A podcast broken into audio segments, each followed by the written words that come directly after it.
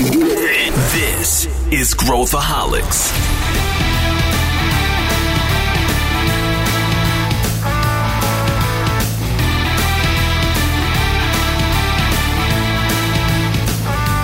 Olá pessoal, aqui é Pedro Weingärtner e esse é mais um episódio do Growthaholics. Nesse episódio a gente vai falar sobre espaço físico. O espaço torna a sua empresa mais inovadora ou não. Eu trago aqui a Milena e o Inácio que trabalham na ACE e estão diariamente envolvidos uh, em projetos de inovação corporativa. E a gente debate tudo que vocês podem imaginar. Cobrimos desde a se é moda ou não é moda, o que, que a gente pode é, de verdade fazer para inovar, é, o que, que a gente acredita que possa fazer a diferença numa, numa empresa e acho que vocês vão gostar.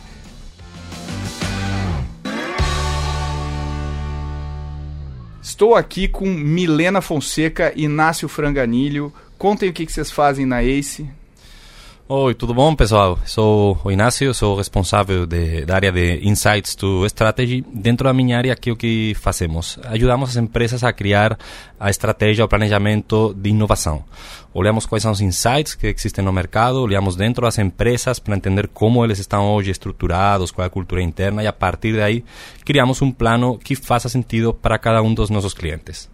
E você é de, sotaque de onde, Inácio? É de Curitiba. Não, sou, sou da Espanha. Espanhol, espanhol. Qual cidade, Inácio? De Oviedo, a cidade de Fernando Alonso, piloto de Fórmula 1. Sempre falo mesmo. Tá bom, tá, tá bom. E você, Milena? Eu sou responsável pela área de Beer Lounge da ACE, que é basicamente a gestão de squads corporativos. Então, quando grandes empresas querem lançar um novo produto no mercado ou querem construir um novo negócio, a gente junta times multidisciplinares dessas empresas para ajudá-los a de fato inovar. Legal. O nosso tema hoje é espaço físico, ajuda ou não ajuda? E a gente já estava começando aqui a aquecer e eu perguntei ajuda ou não ajuda, vocês já falaram não, de cara. Mas eu queria, eu queria explorar, hoje existe toda uma um culto do espaço bacana, do espaço bonito. Hoje a gente vê espaços de coworking que tem cerveja, piscina de bolinha, é, escorregador e como é que vocês veem isso aí? O que vocês que vocês estão achando? Tá uma insanidade aí? É, tem alguma correlação com inovação? O que vocês que vocês pensam sobre isso? Eu acho que essencialmente o espaço só por si só não gera inovação. Então, já vi diversas empresas com espaços super bacanas que no final não eram nem um pouco inovadoras, porque a inovação ela passa muito pela cultura, pelos processos da empresa, pelo buy-in desses executivos, né? Inclusive, já vi empresas em que a gente colocou um, uma mesa de ping-pong e um mês depois essa mesa de ping-pong virou mesa de reunião. Ninguém jogava ping-pong na empresa. Era basicamente só para parecer que existia. Porque às vezes o cara fica mal visto se, tá o, jogando. O diretor passa lá e o cara tá jogando videogame ou ping-pong, né? Exatamente. É, então, o que a gente sente muito dentro dessas empresas, e até mesmo coworkings, né? Que é importante ter um momento de team building dos colaboradores. Eu acho que quando a gente fala de startups, essas startups têm esses espaços mais contraídos justamente para gerar essa conexão. É, quando a gente está nos squads da ACE, a gente fala, né? Todas as rotinas, mesmo as rotinas ágeis, elas são feitas para gerar esse team building, para gerar essa relação de confiança entre todos os membros. Mas dentro das corporações, como existe esse julgamento corporativo de, poxa, você está jogando ping-pong ao invés de trabalhar, ou você está jogando videogame e você não está fazendo nada, é muito difícil que isso de fato aconteça. Então os locais eles acabam saindo só para inglês ver no final do dia. E o que, que você acha, Inácio? É, eu concordo. Eu acho que não vai ter muito, muito debate nesse sentido. Ah, vai ter, vai, vai eu ter. Tenho, eu tenho, eu tenho cartas a favor? na manga. Tenho cartas na manga. Não, eu não sou nem a favor nem contra, tá? A minha opinião é que depende muito do contexto e do momento da empresa. Então, em alguns momentos a empresa vai precisar de umas salas mais privadas para determinados assuntos, para executar determinados processos, e em outros momentos pode fazer mais sentido aquele espaço aberto. O mesmo, mesa de ping-pong, eh, piscina de bolinhas, depende do, do momento e contexto algumas empresas até podem chegar a utilizar, mas geralmente eh, as empresas têm uma visão errada de ah, eu quero virar uma empresa mais aberta, vou fazer um escritório aberto. E, e, e no final eles não mudam a cultura. Não é só mudar a aparência física, senão que, que existe muito mais por trás de, de tudo isso. E sobre as mesas de ping-pong, eh, eh, existe inclusive uma pesquisa bem legal que foi feita no, no Silicon Valley, que relacionava o número de, de, investimentos com o número de mesas que eram vendidas. Então, nos quarters que tinham mais investimentos, as mesas de ping-pong no Valley, eh, a venda aumentava. E, e, relacionava, e é uma relação completamente linear, é, é quase um a um. Quantos mais investimentos, mais mesas de ping-pong, e ao contrário. É, só para entender um pouco como essa modinha de, de ping-pong entrou dentro das startups. As startups, enquanto pegavam dinheiro, bora comprar uma mesa de ping-pong porque é a moda. É, eu não sei jogar ping-pong, eu fico absolutamente desconfortável com esse tipo de mesa. Agora, de, deixa, eu, deixa eu colocar assim, qual que é a minha... Eu, eu acho que o pessoal confunde, quando a gente fala de inovação, o pessoal confunde sintoma com a, com a causa.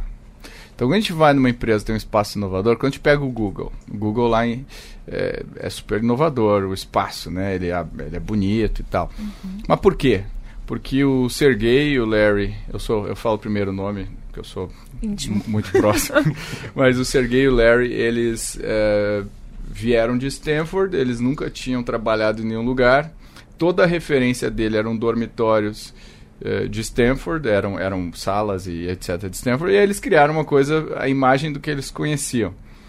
E aí a gente vai copiar isso, quer dizer, a gente perde a questão do porquê que foi feito isso. A mesma coisa, a Milena também trabalha, mesmo quando fala de agile, ah, os caras usam eh, métodos ágeis portanto, eles são inovadores. Então, se a gente usar métodos ágeis, a, a gente, gente vai, ser vai, ser inovador. Mesma coisa com tecnologia. Eles usam muita tecnologia e são inovadores. Se usarmos mais tecnologia, então, se a gente combinar tecnologia, espaço inovador e métodos ágeis, a gente cria um novo, uma nova Amazon.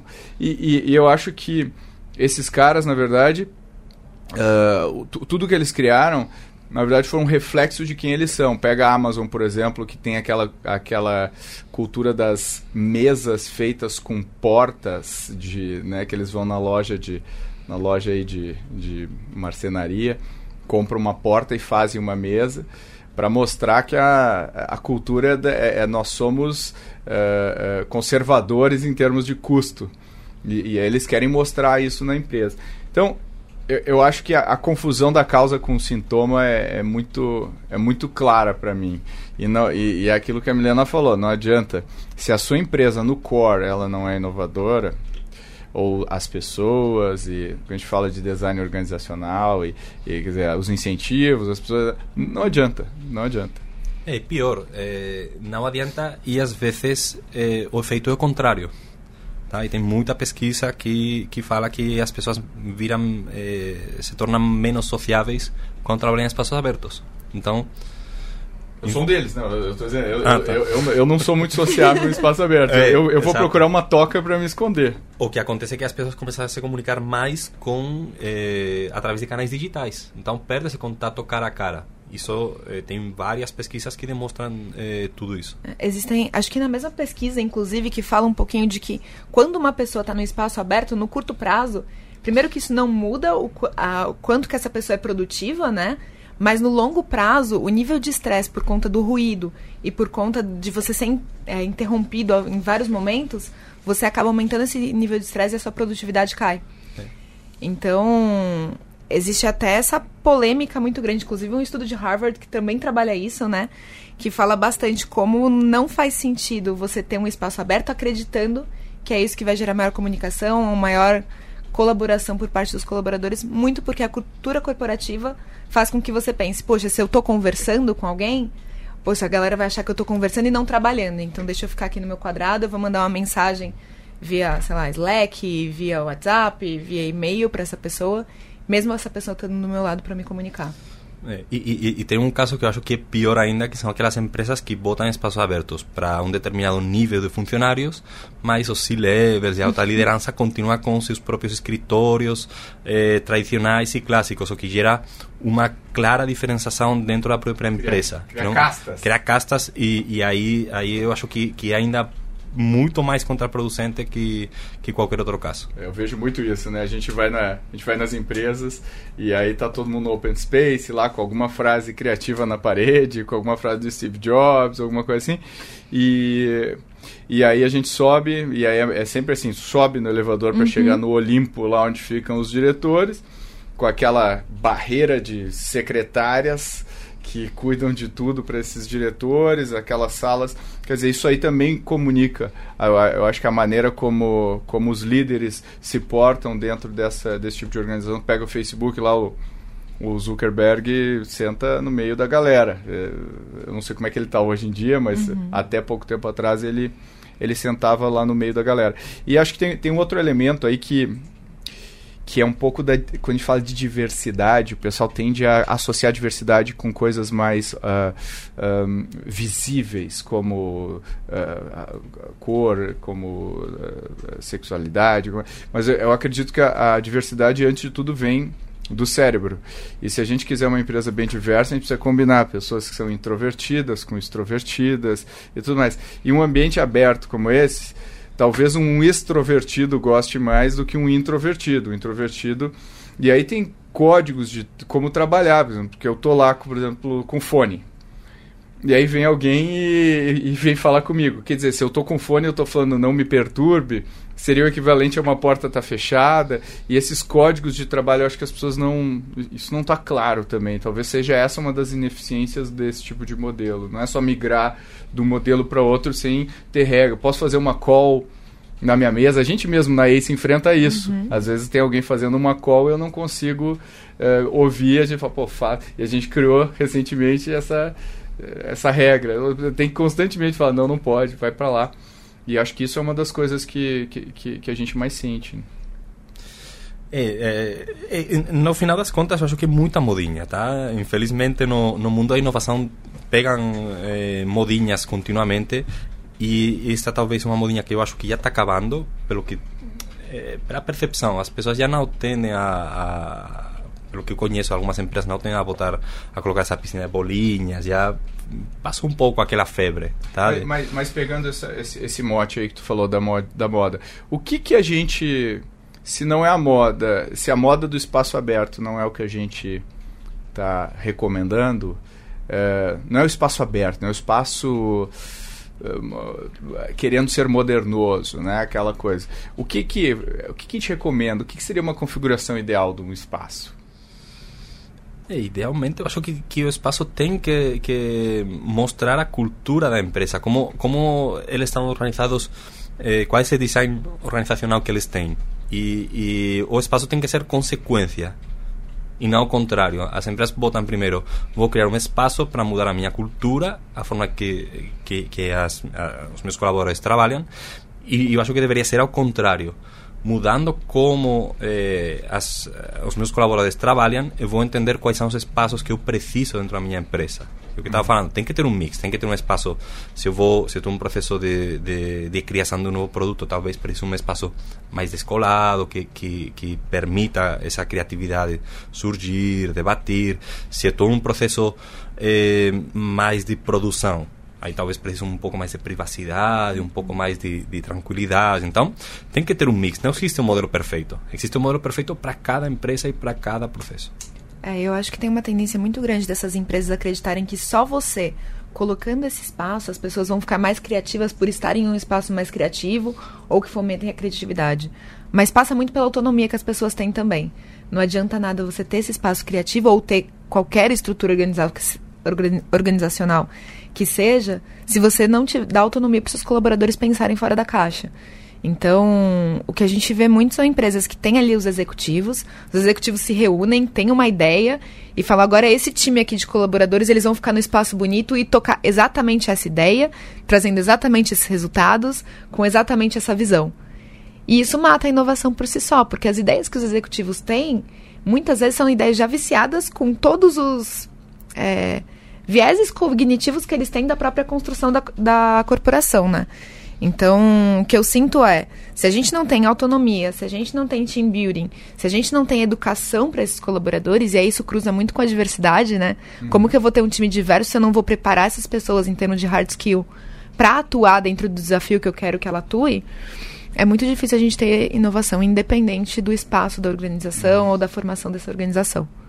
Eu acho que eu me lembro do quando a Pixar lançou a sua sede, uh, que, é, que é hoje, eu, não sei se eles migraram para dentro da Disney depois da, mas eu me lembro quando eles lançaram a sede deles que o Steve Jobs ele ajudou a montar, o Steve Jobs se preocupou muito não necessariamente que todo mundo trabalhasse num grande open space, mas que as pessoas fossem forçadas a interagir em determinados momentos. Então, que os caminhos se cruzassem para as pessoas se, se baterem nos corredores e, e, e serem forçadas a, a, discutir. Então, talvez mais do que o design de onde você fica sentado, pensar em como você se locomove dentro de um espaço e como você usa esse espaço.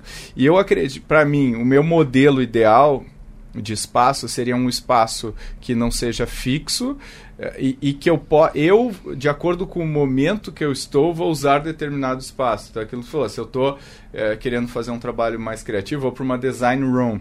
Se eu quero um trabalho mais concentrado, eu posso me isolar e, e, na média eu vou trabalhar junto, junto com a galera. Mas eu, eu acredito que, uh, compactuando aí com a tua visão, Inácio, eu acho que é muito mais uma questão de hum, da gente da gente entender o que que a empresa é e que isso seja um reflexo da empresa do que qualquer outra coisa. E algumas empresas a gente visita e o espaço não, não é esse, esse tipo de espaço, mas ele é, é claramente a cara da empresa, assim, ele, ele, é um reflexo da empresa. Uhum. E outros espaços a gente vê que eles estão forçando a barra, que ele, a empresa não é assim, mas por uma questão de, de, de é, alguma orientação da diretoria, eles construíram Exato. um espaço que a gente vê que não é a empresa. Que é, é, é, não sei se vocês sentem isso, mas eu vejo essa dissonância quando eu estou num espaço desse, eu sei, não é assim, porque é aquilo que a Milena falou, né?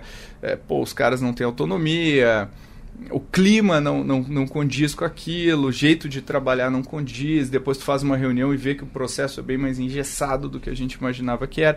Então, acho que é, é, essa reflexão é muito interessante. É, aí tem também um, um componente que eu acho que também é, é muito crítico, que é o marketing. Os espaços assim coloridos, abertos, com a piscina de bolinhas, vendem muito visualmente na hora de fazer um vídeo corporativo, um, um material, tour. um tour. É, então tem também esse job por trás desses espaços abertos. Tá? Muitas vezes quando eh, visita uma empresa, algum cliente, e a empresa é desse modelo todo colorido e, e, e, com a mesa de ping-pong, chama a atenção. O povo adora tirar foto. Ah, tô, não vou falar nomes da empresa, mas estou na empresa X, estou em tal espaço de inovação, olha que legal, coloco aqui no meu Instagram. Isso não acontece quando vai uma empresa mais é, cinza, mais conservadora, mais tradicional. Ninguém quer compartilhar uma foto no Instagram de, uma, é, de um escritório tradicional, porque não chama atenção. Uhum. Eu acho que isso acontece muito por conta dessa, dessa tendência das empresas a trabalhar em employer branding, muito por conta da luta por bons colaboradores, por ter as melhores pessoas do mercado dentro da sua companhia, né? Então as empresas fomentam muito isso, fomentam muito essa visão que o que, que as pessoas de fora vão ver da minha corporação só que isso é um problema também, porque quando a pessoa entra imaginando que vai viver tudo aquilo que ela viu por foto, por vídeo, ela se frustra com a cultura da empresa. Uhum. Porque a empresa é hierárquica, a empresa é burocrática, a pessoa não tem autonomia, e isso se choca até com a realidade do que está sendo vendido, né? É, faz parte desse teatro da inovação que é muito muito comum e, e, e, também tem tem pesquisas que falam isso que para os colaboradores a mesa de ping pong e a piscina de bolinhas não faz diferença nenhuma. É, eu, eu por exemplo. O que o que o colaborador quer é mais flexibilidade nos horários, poder trabalhar desde casa é, quer outra série de benefícios. Eu posso desconsiderar aquele pedido de piscina de bolinha que você fez? Não, aí realmente eu pedi porque eu gosto, tá? Mas é uma coisa pessoal. Eu gosto no final do dia sempre dar um, entrar numa piscina de bolinha. Eu imaginei o Inácio agora deitado na mesa de bolinha com o computador na mão, assim. minha casa tranquilo, relaxado, tá? Mas, enfim, eu acho que... Eu falei que não era pra, pra falar publicamente isso. Tá bom, tá? desculpa. Tá. Depois vejam a foto do Inácio aí no, no podcast e imaginem ele numa piscina de bolinhas. Mas eu, eu, eu lembro que a gente, foi, a gente foi visitar, não sei se vocês se lembram, que a gente foi visitar o, o, o Magalu, Luiza Labs e o Fatala, né? Um abraço aí pro meu amigo Fatala. O Fatala, que é o, que é o diretor e responsável, ele estava nos contando o, o, modelo que eles adotaram. E se você for olhar o, o Luiz Alebs, ele não é um grande espaço aberto com um monte de gente sentada. Ele, ele meio que se adaptou para o estilo de trabalho do Magalu como se fosse uma ferramenta para os funcionários. Então, a sala do squad X, e aí se comunica, aí tem um espaço comum, que eles podem fazer palestras, etc. Daí onde eles vão para interagir. E, e, ele pensou nisso, dá, dá para ver uhum. que, que foi algo uh, discutido bastante. Eu acho que sim. Quando, quando a gente foi no Magalu, inclusive existiam algumas salas que elas eram modulares, né, se eu não me engano. Então que eles tiraram uma parede para fazer a interação entre dois squads que precisavam interagir porque um produto dependia dos dois times. É isso, é isso. Então é muito mais que colocar todo mundo da empresa numa sala só e sim gerar as conexões que precisam ser geradas dentro da companhia. Eu sempre falo, quando eu dou palestra, eu sempre falo, a prova de que ambiente descolado não faz a empresa ser mais inovadora são as startups no início, que geralmente estão num espaço que é um horror é um, um puxadinho lá no, no, no, no escritório de contabilidade do primo, sem ar-condicionado lá no fundo, banheiro entupido, e o cara está inovando, está fazendo muito mais do que um do que um cara está fazendo no meio corporativo. Então, ele não tem correlação com o espaço. E aí, aí me vem a segunda coisa. Outro dia eu estava fazendo um almoço com, com, com, uma, com uma grande corporação, um, um CEO de uma grande corporação, ele estava me dizendo que Uh, ah, para mim é tão fora do meu do, da minha da, do meu raciocínio assim que eu que ele estava falando da roupa dress code e ele estava comentando que uh, em algumas empresas tem um andar que é o andar descolado e os outros andares não são descolados. Aí as pessoas se vestem de um jeito no andar descolado e as outras pessoas se vestem de outro jeito e, e aí quando ele vai falar, as pessoas começam a gerar o ciúme. Pô, eu tô aqui me ralando e o cara vem de bermuda. Aquela menina veio de, de, de saia assim, essa. E, e esse tipo de, de comparação é absolutamente ridícula para mim. Quando a gente fala de roupa, de vestuário, a gente. Esses dias eu vi uma, uma grande empresa, sei lá, dois anos atrás, falou: não, vocês não precisam mais vir de gravata. E, e, é uma coisa, é claro, tem gente que precisa, tem uma questão de imagem, tem, enfim, tem, tem N fatores. Mas eu, eu acho que a, o, o, vestuário e deixar as pessoas se vestirem como elas se sentem bem, talvez impacte bem mais do que, do que o espaço que elas estão, né? É, e aí, aí, de novo, depende. Tá? É, é, por exemplo, para uma empresa que estava em inovação, ir de terno e gravata pode ser até é, uma coisa negativa, porque uhum. os clientes quando vão para uma empresa que trabalha com inovação, como pode ser a ACE, eles esperam precisamente esse ambiente mais descolado, esperam chegar e ver o pessoal de, de bermuda, de camiseta, tá? É, então, a, o, o dress code tem também outro job é, que, que, que vai influenciar na hora de como nos relacionamos com os clientes, como vendemos. Então, eu acho que, que aí é uma coisa também importante. A própria empresa ter seu próprio dress code, mas aí quando vamos para um cliente e estamos na casa do cliente, aí sim considero que é, é importante nos adaptar às regras do, do, nosso cliente. Claro, imagino que o cliente espera ver um, é um banco de investimentos, o cliente espera ver um cara de terno e gravata cuidando do dinheiro dele.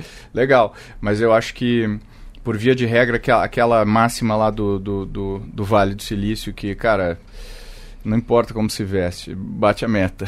né? E, e, e, acho que muito das empresas do Vale do Silício, uh, que, que que, que, acho que essa evolução veio muito de lá, veio das agências de propaganda também, né, do dress code.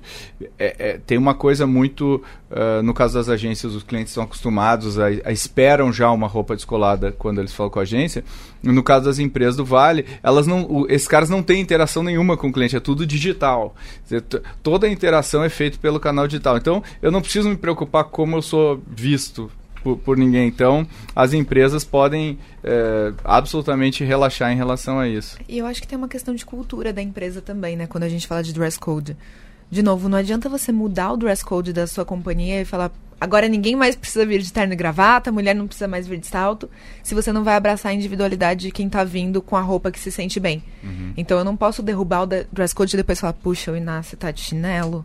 É. Não dá para ele vir de chinelo na empresa. E isso acontece em muitas corporações. Então, dress code não existe mais, e aí você olha todo mundo, as mulheres estão todas de salto, os homens estão todos de sapatênis.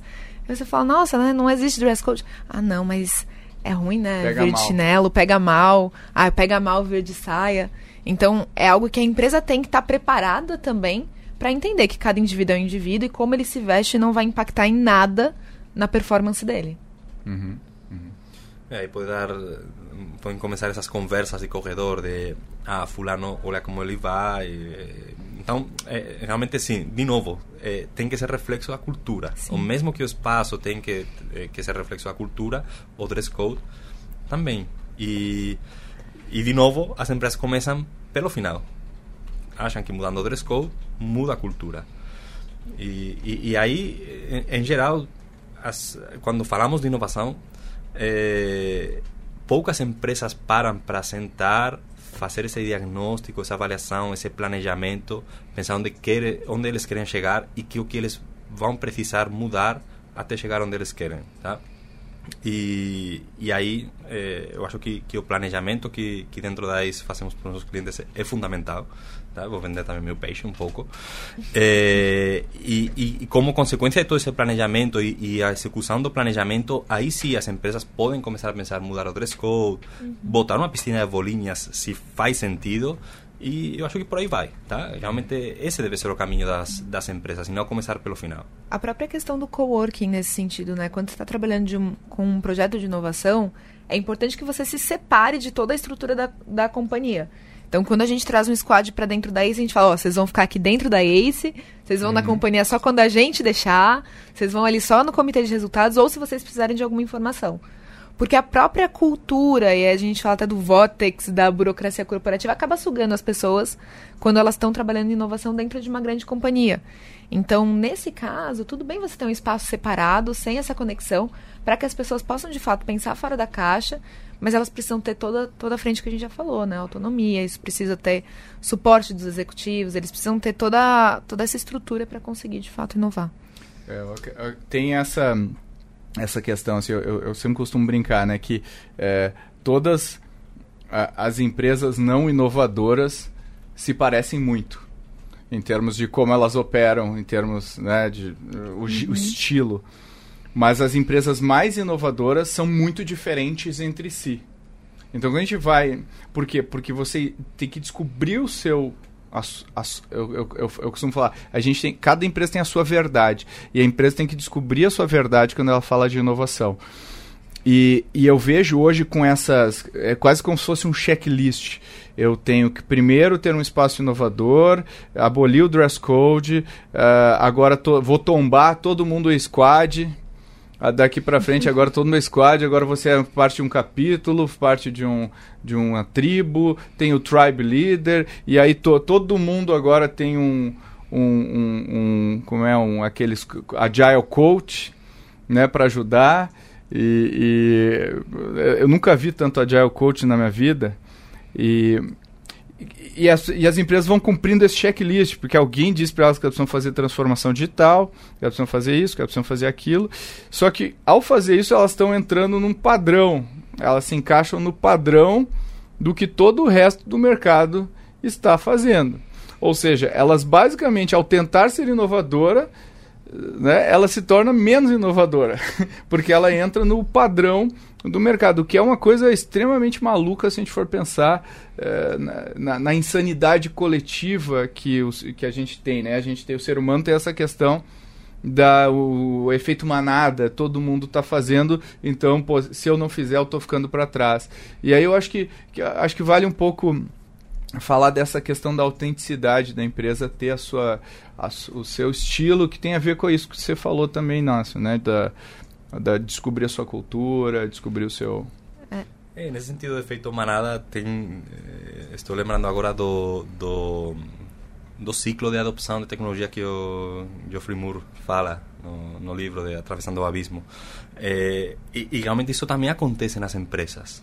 Só tem um 10, 15% de empresas que realmente são early adopters, que são inovadoras, que estão fazendo coisas diferentes, e depois tem a grande maioria que vai atrás e faz esse efeito manada. Isso uhum. replica o que já deu certo naquelas. Só que aquelas que são inovadoras já estão em outra etapa. Já pularam tudo isso que, que, que agora a grande maioria está começando a fazer. Então, a maioria, e é lógico, sempre vão estar atrás dos líderes. O complicado para as empresas é como eles pulam dessa, dessa grande maioria que existe no mercado e elas viram eh, esse 10% de empresas inovadoras. Uhum. Esse é o desafio das empresas. Tem até um conceito que fala, né, que se a sua cultura ela não é absurda para alguém que olha de fora, isso não é uma cultura forte. Isso é só um senso comum. Então, sua cultura precisa ser muito diferente de tudo que a pessoa viu e a pessoa fala: "Nossa, é assim que vocês trabalham? Isso não faz nenhum sentido para minha companhia". Porque se a cultura que você tem faz sentido para outra companhia, que faz sentido para outra companhia, que faz sentido para todas, isso não é uma cultura, é só um senso comum de como as pessoas devem agir no ambiente corporativo ou não. É como aquela como, como quando as empresas definem a visão. Qual é a visão da empresa? Queremos ser líderes do mercado de agro ser no Brasil. Ser, ser referência. É sempre a mesma. Todas têm a mesma visão, missão. É, é... com ética e respeito é, aos... Exato. Eu lembro que uma vez eu visão tava... Visão de dono. Visão de... Eu, eu me lembro que uma vez eu estava numa reunião uh, num, de, num varejista e eles estavam me espremendo assim no preço, assim, nossa, muito abaixo da margem no outro negócio. E aí eu olhei na parede e estava escrito respeito aos fornecedores. E, e aí eu falei, pô, eu olhei, eu olhei pra parede, pô, olha, olha aqui, vocês estão me destruindo. Então eu, eu acho que é muito mais difícil fazer isso. E acho que isso é uma coisa que as startups fazem muito bem. Eu acho que as startups, elas se preocupam muito com a cultura desde o início. A gente tem várias startups nossas da ACE que, que são muito boas em trabalhar cultura. Uh, por quê? Não, não é porque elas gostam, é porque startup tem muito pouca barreira de entrada. Você tem muita baixa defensibilidade em relação ao, ao concorrente.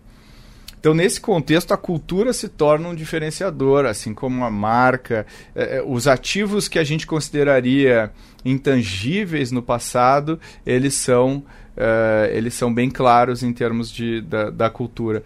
E eu acho que isso é uma coisa é uma coisa bem nítida quando a gente vai numa startup ou quando a gente vai numa, numa empresa tradicional, mas de, de um jeito ou de outro a cultura fica clara pra gente. Né? Sim. É, eu acho que um, um ponto muito interessante quando a gente pensa de cultura é que ela tem que ser colocada top-down, né? Ela precisa ter um suporte muito grande da alta liderança, a alta liderança precisa vivenciar isso. Tanto quando a gente fala de dress code, não adianta nada você ter um dress code ou não ter esse dress code se o executivo vai de terno e gravata. As pessoas vão seguir a alta liderança. A mesma coisa a cultura. Se patrocine top-down para que ela possa ser vivida bottom-up, né? E é muito exemplo. O cara tem que ver, que nem o, o executivo que almoça no refeitório junto com os demais colaboradores do executivo que almoça numa outra sala. Essas coisas, tudo bem, às vezes o executivo precisa fazer um almoço, reunião, precisa, mas eu acho que tem isso muito forte em algumas empresas, essa separação.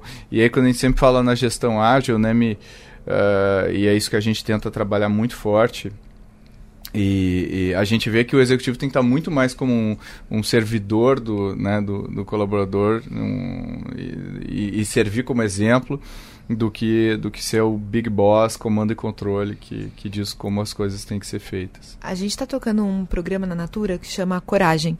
E lá no Coragem a gente primeiro foi trabalhar com diversidade, então as pessoas que entraram não precisavam ter nenhuma formação anterior, precisavam ter uma história de coragem, o médico com perfil empreendedor que a gente desenhou e o médico com a cultura da natura, né? E lá acontece um, algo muito legal, que é muito difícil de ver nas corporações, em que os comitês de resultado, eles não são comitês de cobrança, eles são comitês de mentorias. Então, todo mês os squads têm comitês de resultado e os executivos que estão lá, então a gente tem diretores, a gente tem vice-presidentes, eles estão ali para ajudar o squad, a dar ferramentas para o squad, dar insights para o squad e não dar um caminho certo para onde eles têm que ir. Eu acho que isso é muito um exemplo de como você abraça tanto a diversidade quanto a inovação e o quanto que você dá autonomia para o seu colaborador para a inovação vir bottom-up, né? Uhum. É isso que, que realmente é um espaço aberto de, de trabalho, tá? não é um espaço físico. Quando falamos de espaços abertos, é precisamente isso, é ter essa abertura de, de, de trabalhar de outra forma, mais talvez mais sincera, tá? E essa falta de sinceridade é, é o que estávamos falando. Quando a empresa não é sincera, bota os mesmos, a mesma visão e os mesmos valores que qualquer outra. Quando entra no, no, no caminho do politicamente correto, não está sendo sincera a empresa. Tá? Isso, isso, isso é reflexo de uma empresa que não tem esses espaços abertos para conversar e para trabalhar. E acho que vale uma menção honrosa aqui, porque o espaço da Natura é maravilhoso. O NASP da Natura é um dos lugares mais incríveis que eu já vi. E ele justamente ele equilibra essa coisa do espaço aberto com o espaço né, com espacinhos para o pessoal se concentrar. Acho super legal lá. Vale quem não conhece, vale a pena conhecer o NASP, que é maravilhoso. É um dos projetos Incrível. mais fantásticos que eu já vi é, corporativos de arquitetura corporativa. E, so, fazendo um, um, uma, uma pivotada aqui, agora a gente tem essa coisa do, uh, do da, da, dos coworkings que a Milena falou e, e, e, a WeWork, todos esses, é, esses, esses caras aí. E tem muita empresa indo para esses espaços e colocando seus escritórios lá. É, e, e, acho que daí tem aquela associação também do, do, do, do cool, né? E, achar que os colaboradores é, vão preferir esse tipo de espaço sem, sem necessariamente perguntar ou, ou tentar refletir como a empresa realmente uh, opera. Vocês acham que vocês acham que um, um espaço pode ser one size fits all, assim, em termos de porque eu não, eu não consigo ver, por exemplo, tem vários espaços que eu vou e falo assim, cara, aqui eu não, eu não conseguiria trabalhar nesse espaço, especialmente espaço muito aberto, eu não consigo. Então, qual é a visão de vocês? Vocês acham que, que existe um, um, um espaço ideal ou a gente mantém a nossa uh, a, a nossa recomendação inicial de se adapta à cultura? Eu acho que quando a gente fala de inovação e coworking, como eu falei lá atrás, né? É legal que os times de inovação eles se separem um pouco da, da burocracia da empresa, da estrutura da empresa para conseguir inovar. Mas o que eu vejo é uma tendência que não é muito legal. Então eu vou colocar meu time de inovação num coworking, eu vou deixar eles lá, só que eles vão responder para todos os processos que eles responderiam se eles estivessem dentro da companhia. Eu não vou trazer método diferente, eu não vou trazer nenhum uma metodologia de estudo, eu não vou trazer educação para eles, eu não vou criar um processo ou uma governança diferente para eles tratarem projetos de inovação. Eles só ficam em um lugar separado, participando da mesma burocracia, e isso, ao invés de ajudar, ele gera um distanciamento entre o time e a empresa. E aí o time fica sem saber o que está acontecendo na empresa, a empresa fica sem saber o que está acontecendo no time, isso perde a visibilidade e não necessariamente o projeto vai melhor, por falta de todos esses outros fatores. Legal. Fala. É, de, eh, os, os coworkings também é uma, uma moda. É uma, moda. uma, uma tendência, mas que virou moda. É, e, e, e, no final das contas, hoje, muitos deles, a única proposta que, que eles têm é um espaço barato para trabalhar, tá? mais barato que, que, que, que, ter um escritório próprio. E as empresas também vêm com uma opção de, por um custo menor, eu posso eh, colocar mais pessoas trabalhando dentro de, da minha empresa. Mais pessoas por metro quadrado. Ali. Exato. Então, virou, talvez prostituiu o que seria o, o, o, conceito inicial, o idealizado de um, de um coworking, de um lugar barato de trabalhar. Tem essa questão muito da moda também que você falou, né? Quando, quando a gente foi no Vale do Silício, no começo do ano, a gente chegou em um coworking que o local de trabalho era 750 dólares por mês. Uma cadeira de trabalho. Então, se você pega um escritório para toda a companhia, às vezes era até mais barato do que você estar no coworking.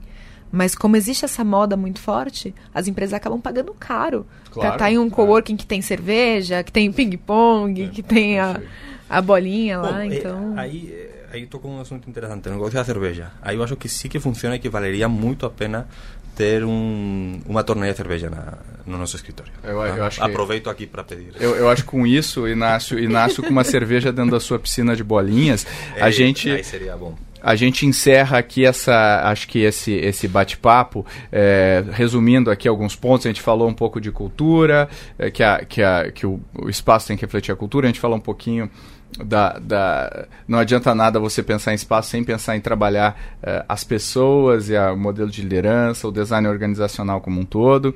A gente falou um pouquinho das tendências, falamos um pouquinho de dress code, que é, tudo tem que ter a ver é, tudo tem que ser de dentro para fora, tudo tem que ser, tem a ver com o, core da empresa em termos do que, que ela quer é, ser e o que, que ela quer se transformar e tem muito a, a questão da, do modismo.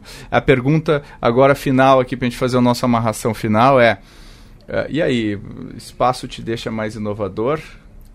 Não.